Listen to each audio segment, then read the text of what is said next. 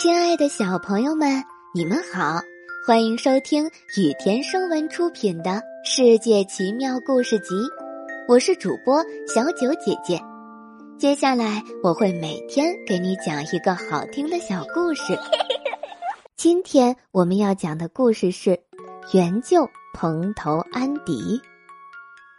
工人们在屋檐上修建新的排水管道。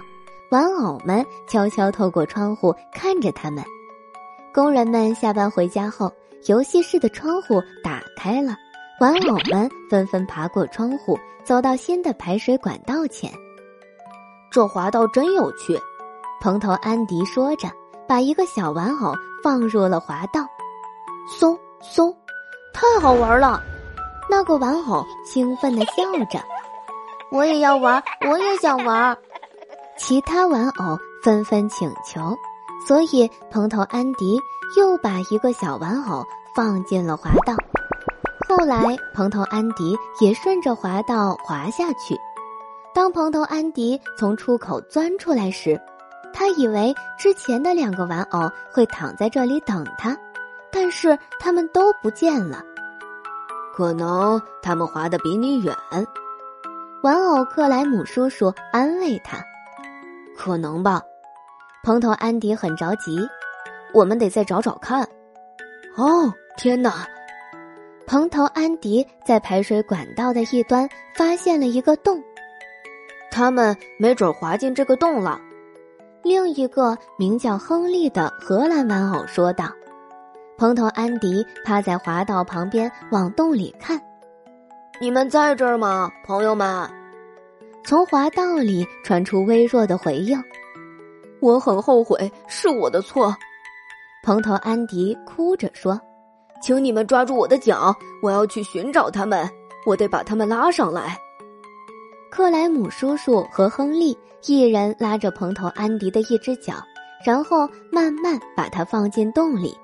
洞很窄，蓬头安迪费尽力气扭来扭去，才慢慢爬了进去。只露出两只脚在管道外面，我找不到他们。他很着急地说：“让我再下去点儿，我应该就能看到他们了。”亨利和克莱姆叔叔只能放开蓬头安迪的脚，蓬头安迪继续扭着，直到他无法再前进。我找不到他们，他叫道：“他们也许已经掉到管子更深处了。你们把我拉上去吧。”我们够不到你呀，蓬头安迪！克莱姆叔叔大叫：“你试着自己爬回来吧。”蓬头安迪试着挪动身体，但不幸的是，他的衣服被卡住了，他既上不来，也下不去了。玩偶们都很伤心，可是他们一筹莫展。这时天下起大雨，玩偶们不得不回到房间。默默祈祷，蓬头安迪可以回到他们当中。天亮了，人们醒来，房子重新热闹起来，玩偶们也各自回到原处。虽然他们很安静，但是每个玩偶都为失去了蓬头安迪而感伤。他们都认为他就这样神秘失踪了。周末一直在下雨。周一清晨，爸爸要去上班的时候。雨还在下着，爸爸在门口与妻子和孩子挥手道别。他突然看到了什么，他皱着眉，给修排水管的工人们打电话。有条排水管堵住了，爸爸说：“肯定有人扔了什么东西在屋檐上，现在它被冲到管子里面了，所以水到处都是。”差不多早上十点左右。一个工人来修理管子，他用棍子敲击管道，咚咚咚咚。过了一会儿，他切下一部分管子，蓬头安迪正委屈地卡在那里。那个工人大笑着，把落汤鸡一般的蓬头安迪带进房间。肯定是你家小女儿把这可怜的小玩偶掉进去的吧？工人对妈妈说：“谢谢。”妈妈说。